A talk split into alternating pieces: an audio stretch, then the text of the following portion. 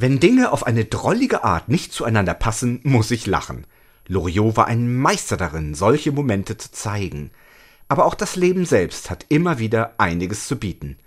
Neulich sagte eine Frau zu mir, ich glaube nicht an Gott, den haben sich die Herrschenden ausgedacht, um uns zu kontrollieren.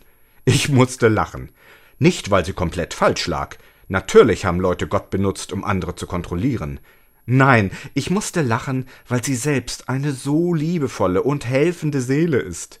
Wenn sie Menschen auf ihre wundervolle Art aufmuntert, ist ihr Mund für mich Gottes Mund. Und wenn sie, ohne viel nachzudenken, anderen hilft, ist sie für mich Gott in Aktion. Wenn sie dann aber sagt, Gott gibt es nicht, finde ich das göttlich. Was meinen Sie? Kommen Sie gut durch die Nacht. Sören Kalsen von der katholischen Radiokirche.